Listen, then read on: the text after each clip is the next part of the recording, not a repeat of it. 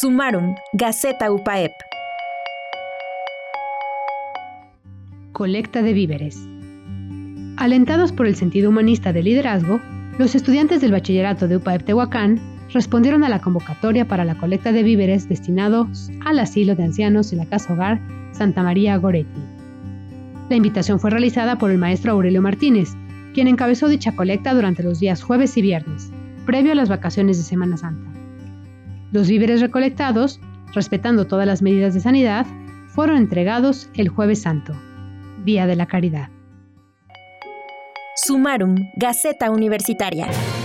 Compartir los principales logros y experiencias generadas en nuestra universidad.